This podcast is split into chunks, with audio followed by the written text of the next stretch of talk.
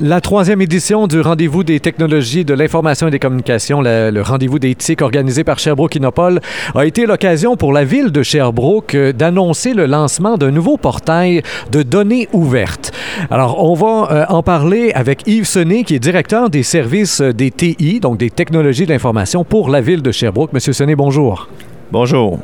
Alors, moi-même, en tant que simple citoyen, tout au long de votre allocution, il n'y a pas si longtemps, là, au micro, j'avais des gros points d'interrogation dans les yeux et je voyais pas toute l'importance euh, de ce que vous nommiez. On vient d'ouvrir les données de la ville concernant les abribus, concernant les bornes fontaines, et, j'avais des gros points d'interrogation dans les yeux et un programmeur à côté de moi m'a tapé sur l'épaule pour me dire c'est super important ce qu'ils viennent de faire là.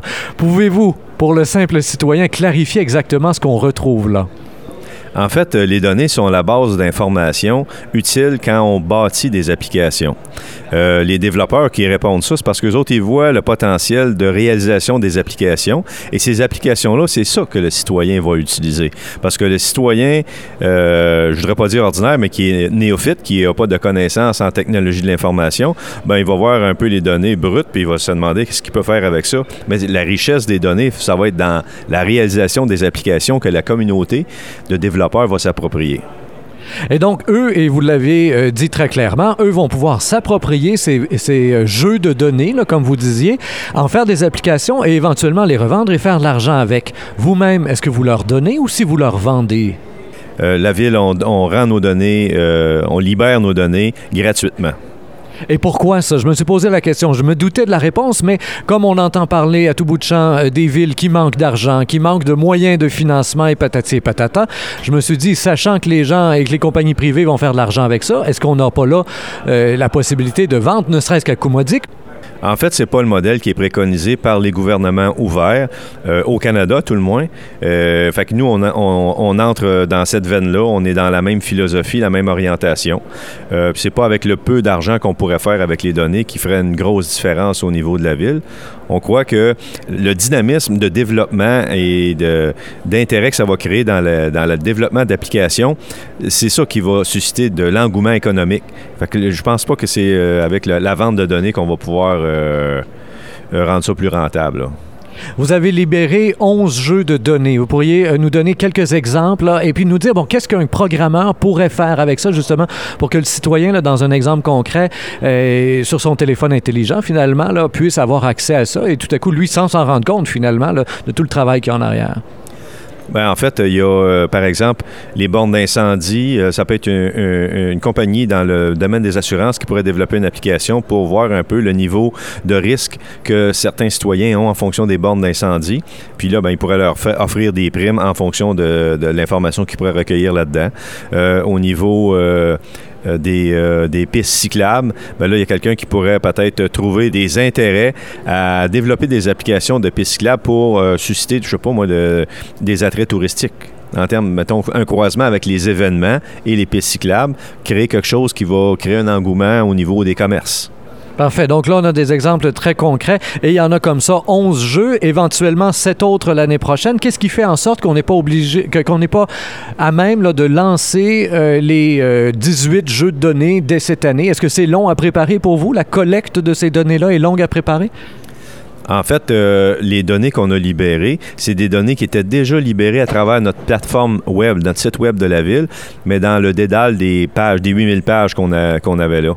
Fait que dans le fond, on les a euh, relibérées, mais sous une plateforme portail avec des partenaires comme euh, Zap Sherbrooke.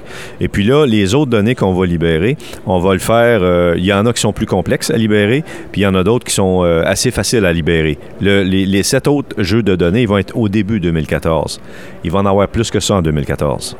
Donc, il va en avoir. Et à chaque fois, donc, comme ça, les programmeurs vont pouvoir aller faire un tour et aller voir qu'est-ce qui vient d'être libéré pour voir comment ils pourraient l'utiliser pour faire des nouvelles applications. Vous avez aussi tendu des perches du côté de l'université, du côté même des compagnies privées, les invitant à libérer leurs données et à les mettre sur le portail de la ville. Oui, tout à fait. Je pense que c'est la richesse des données, des diverses données, des divers types de données. La ville en a une grande richesse, mais il y a d'autres organisations qui ont aussi beaucoup de données qui pourraient être mises à profit dans la collectivité, dans la, communauté, pour qu'on puisse, dans le fond, créer des applications. Puis les gens qui vont créer des applications, ils vont se ramasser, euh, il y en a qui vont se ramasser sur le App Store de Apple, qui vont peut-être être utilisés par des tiers un, peu partout sur la planète. Là. Fait qu'on ne sait pas ce que ça va prendre comme, euh, comme tangente. Là. J'imagine que, par exemple, du côté de l'université, ils devaient déjà avoir entendu parler de votre projet. Vous ne les avez pas lancé ça comme une surprise aujourd'hui. Il y a des collaborations en général entre la ville et l'université qui sont assez euh, euh, présentes. Est-ce que là, euh, vous sentez une ouverture ou si vous avez l'impression que éventuellement l'université voudrait peut-être le faire, mais sur son propre site? Est-ce que vraiment on va être à même de travailler ensemble dans un projet comme celui-là d'ouverture des données? En fait, c'est le concept même d'une ville intelligente. On veut briser les silos. Et puis, euh, ça, c'est une amorce pour euh, commencer à créer une ville plus intelligente, travailler ensemble en partenariat. Il y a beaucoup de partenariats qui sont déjà établis entre la ville de Sherbrooke et l'université. Et ça, c'est un partenariat supplémentaire qui va se créer. Vous parliez euh, en ouverture d'une démocratie ouverte. Tout ça, normalement, devrait amener une démocratie ouverte. Et vous disiez aussi, on veut stimuler la participation citoyenne. Dans le cadre qui nous intéresse, là, donc de cette ouverture des données, elle est où la participation citoyenne? Est-ce que c'est simplement dans l'utilisation des applications ou s'il y a vraiment un lieu où on peut stimuler la participation citoyenne dans l'ouverture des données elles-mêmes ou dans la collecte des données elles-mêmes? Euh, ben, en fait, on a un bel exemple. C'est par exemple, on, libère tous les contrats qui ont été euh, adjugés ou décidés, adjugés à la ville.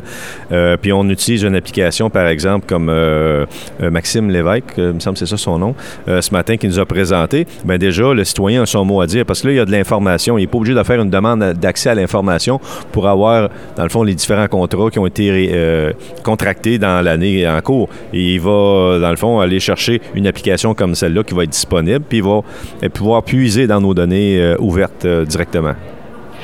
Vous êtes euh, donc le directeur du service des TI. Je vois spontanément votre intérêt là-dedans. Au niveau des politiciens qui, eux, gèrent la ville, peut-être avec une vision un peu différente de la vôtre, ces données-là, est-ce qu'il y a un risque politique à ouvrir ça ou si c'est garant justement d'une certaine démocratie ouverte, comme vous disiez, donc ils misent là-dessus pour éventuellement se faire réélire, chose que vous n'avez pas à faire?